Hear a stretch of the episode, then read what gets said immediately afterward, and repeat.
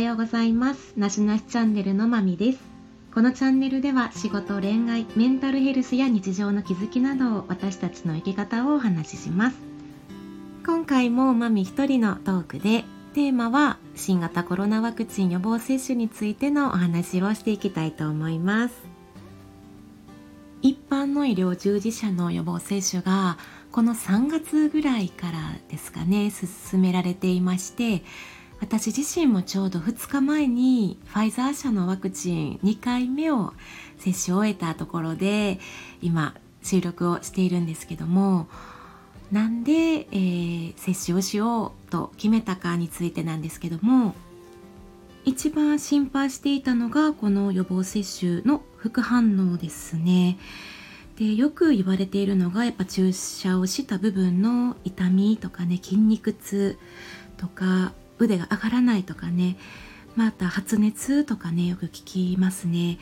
そして、えっと、1回目よりもやっぱり2回目の方が副反応が出やすいっていうことを聞きますし私の周りで2回目を受けた方もそのように言っていました。稀に起こるのがショック状態とかアナフィリアナフィラキシーとかなんですけどうーんなんか苦しくなったりとかゼーゼー言ったりね脈が速くなったり血圧とかも下がってしまったりってすごいねそれは怖いなって思いますしこのファイザー社のワクチンはなんかこれまでのこのワクチンでは使用されたことのない添加物とか添加剤とかも含まれていますとかなんかやっぱり臨床期間とかね短かったりとかっていうことで不安要素も大きいのでどれだけ自分の体にあの負担かかるかもうそれぞれなんですけど私自身のこの体にどんだけ悪い影響が起こるのかなって考えた時にうーんまず自分が、えー、何か病気を持っているのかっていうのが判断にもなると思うんですけど私は特には持病とか病院にかかっているってことではなくって、えっと、やっぱりこのワクチン接種をする前にもし何か持病とか持ってたりなんか薬飲んでたり先生にかかってるってなったらやっぱり先生と相談した方がいいみたいで例えばその血をあの固まりにくくする薬を飲んでたりその血液のね障害とかね疾患を持っている人とかあの以前にそういう免疫とか免疫不全とかの診断とかいる人とかなんか近親者にもそういう、えっと、免疫不全症とかの方がいる方とかあとはまあ基礎疾患のある人とかこう内臓系とか、あの、血液疾患、まあ、心臓とか肝臓とか腎臓とかの疾患やったりで今までに何かワクチンを予防接種受けた時にそういう全身的なあの症状とか発熱とかアレルギーとかが出たことのある人とかそういう痙攣やったりそういう症状が出たことがあるかどうか。で私の場合はそれってあまりなかったですね。インフルエンザもなかったですしえっと、インフルエンザで結構ねそこ腫れたり腕がブワーってねやっぱりあの腕全体が腫れる人もいたりして反応は本当に人それぞれで私は全くない人だったのであのそういう自分の経験からこう直近で起こる体の副反応によるリスクっていうのは決定的な、ね、こう不安っていうのは私の場合は少ないというところがあります。ファイザー社のワクチンがこの予防効果っていうのが今約95%って言われているみたいでなのでやっぱりワクチン接種した後でも感染者出てますってね言われていたりしますし感染対策っていうのはもう今まで通りしないといけないんだなって思うんですけどもまあ私としてはこういう自分にとってデメリットになる副作用と比較した時に予防接種することで得られるメリットっていうこう天秤にかけた時にメリットの方がやっぱり大きいかなっていうところで予防接種をすることに決めました。メリットもいくつかあって職場とか家庭とかあとまあ世の中のメリットがあるなと感じていて今私は病棟で働いているのでまあもし自分が感染したらって考えた時に病棟同僚とかねスタッフ病院自体あとはもう一番患者さんにもう移さないようにっていうことだけはうんそれが一番にあるのでやっぱりそこを防いでいかないといけない。あと家庭においても今私はマサさんと2人で暮らしていますがこの今までにおいてもやっぱりそれぞれの職場での、まあ、コロナの発生とかねそういうことがあって2回、えー、ホテル住まいをしたりね。やっぱり、えー、別々あ完全に分離して生活するっていうのが難しくてホテル住まいをしてやっぱりもう感染する率をもう減らそうっていう動きをしたんですけどもやっぱり負担っていうのも大きかったりね。でそれは今でもあってどちらかがもし感染してしまったら相手にも迷惑かけるし相手の職場、うん、で相手の、うん、職その職場のスタッフあと利用者患者っていうねところにももうすごい影響のいく結構ね大きな問題にもなるかなっていうところがありますね。あとは家族やったりそれぞれの家族ですよね。でやっぱりそれぞれ何かしら体の不調やったり、えっと、アレルギーも持ってたりもううんリスクっていうものはもうそれぞれなので自分たちと家族の健康は守っていきたいなって思います。あとはこの世の中を見ていても生きづらさを感じている人本当に多いなって思って、まあ、このコロナになってしまってやっぱり失ってしまったものって大きいなって思ってそれはもうそれぞれの例えば経済的なことやったり何かしようと思っていた夢やったり、まあ、人間関係とか人とのつながりやったりうん、命やったり、うん、失われなくてよかったものがすごく大きいなって思います。こういうねで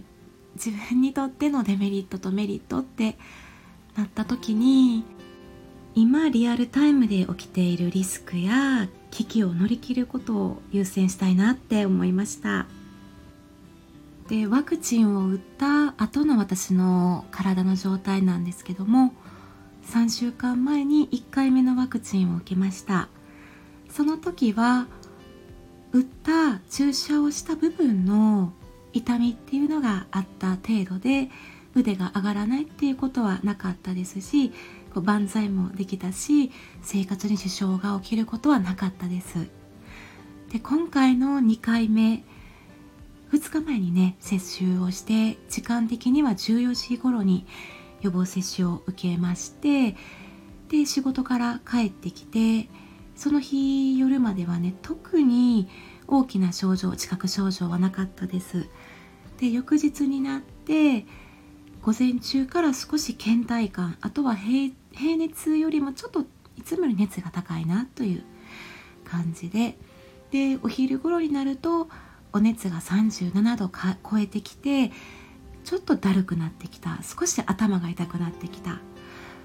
で、えー、15時ぐらいになると熱が7度8分9分ぐらいになって頭痛倦怠感も増してきてでねあのー、事前にもうあの下剤をねあ下剤じゃないごめんなさい。解熱剤をもらってたんですよね。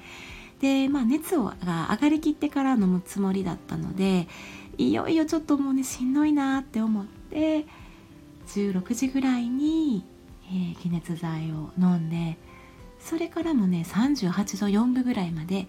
上がりましたね。で、まあ、だんだんね17時ぐらいからお薬が効いてきた感じで徐々に熱も下がってきて体のだるさ頭痛もだんだん引いてきてうん。そして、えー、夜。で結構眠たかったですね。いつも眠たい方なんですがねなんか一日何もしてない割にはちょっとまあ早めに寝てで今朝ね起きた時にあの気だるさとかねお熱はないんですけどちょっと頭痛やったり耳と目の奥が少し痛いなとかねそういう感じはありまして。うん。でまあ朝起きてから今ね4時間ぐらい経ったんですが、えーと、だいぶ症状的なものはもう収まっているという状態です。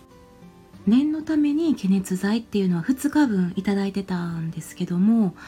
まあ少なくとも接種後次の日1日はお休みをねがもう絶対必要かなって思いましたね。で毎日ね今日が仕事だったとしてもまあ仕事できたかなって個人的には思います。でこのファイザー社のワクチンは、えー、十分にねこう免疫ができるのはこの2回目の接種を受けてから7日ぐらい経って以降とされているっていうことみたいですね。でワクチンって、まあ、お薬もそうですけども本当に人によって価値観違うなって思いますし、まあ、個人的には何を選択するかって本当にもうもう自分の責任になるなって思うので誰かのせいでもないし最終的には自分の自己責任というか自分の意思になるかなって思ってますね。なのであのーあのそうですね。まあ同じスタッフの中でももう受けたくないのでワクチン接種していない。辞退しますっていう方もねもちろんいますしね。だからといってあのしたしないでね批判したり批判されたりとか差別するしないとかそういうことはねあってはならないとは思うのでうん結局何の情報とかデータを得て何を選ぶかっていうのは本当にもうそれぞれの価値観意思でいいかなって思います。実際に日本でのワクチン接種この先行接種の医療従事者の方始まってから、まあ、2月からなんですけどまだまだこれからっていうところでで高齢者の方のねワクチンも始まったところなのでまだまだいろんな情報やったりワクチン接種後のデータとかがこれからどんどんまた違う情報とかも出てくるんじゃないかなって思います。でおそらく10年前とか私自身が20代半ばとかきっとそれぐらいの年齢だったらワクチン打ってないと思います。っていうのも当時のね私はそれこそあの、まあ、ネットとかでねいろんな情報を見ていてまあこのなんだろうないろんな分野でねやっぱあの二面性ってありますよね。本当にあの表があれば裏もあって光も影もあってね、うん、いいことばかりじゃなくて悪いこともある。うん、でそれっていうのはこの医療とか薬の分野も、まあ、そうなんですけれどもまあこういう政治的やったり宗教やったりねあの食べ物とかもそうだし教育システム金融システムとかねなんかもう本当にこの世のね いろんなことについてねなんか調べてた中でやっぱりあの自分がどこに立っているのかっていうとそういうね大きな枠組みの何て言うかなこうシステム化されたね中では無力なんだなって いうことを突きつけられた時があって結構ね一喜一憂をしてたんですよね昔の私はね。こう悪いことをしてたりなんか理不尽なこととか不条理なことをしてるとかねなんかそういう情報を聞いたりとかねそういう報道とかニュースを見ただけでなんかねもうイライラしたりとかねなんか誰かに言うたりとかねでそんな状態なので、まあ、ある人に言われたんがじゃあお前はどうしたいんやってねその時言われてどうしたいんやみたいな。結局じゃあ自分は何ができるんやみたいな言われた時があって結局自分って何もできないんだって。うんなんか行動を起こすこともしないしね。だからといってっていうね。で結局は、まあ、自分が何を選択するかというか自分ができることは、まあ、自分の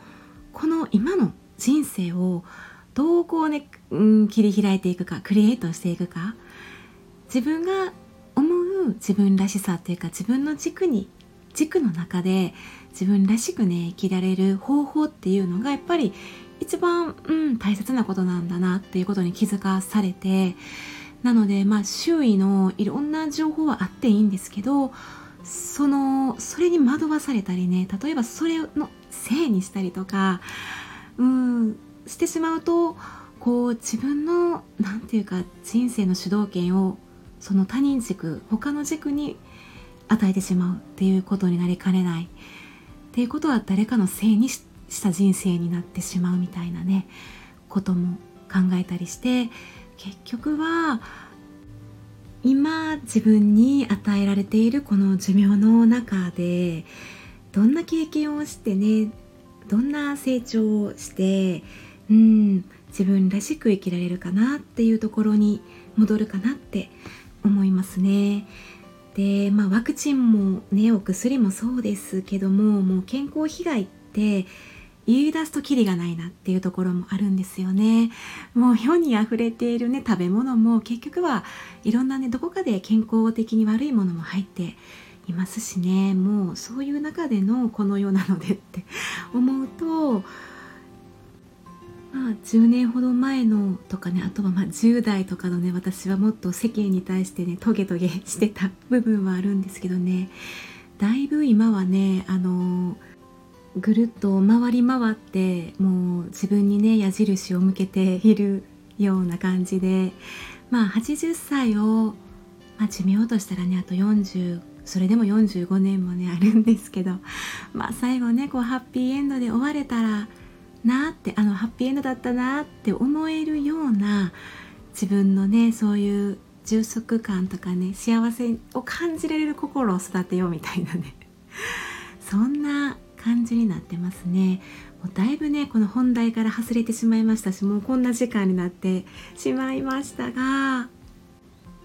今回はワクチン予防接種のお話でした。ここまで聞いてくださってありがとうございました。まみでした。さようなら。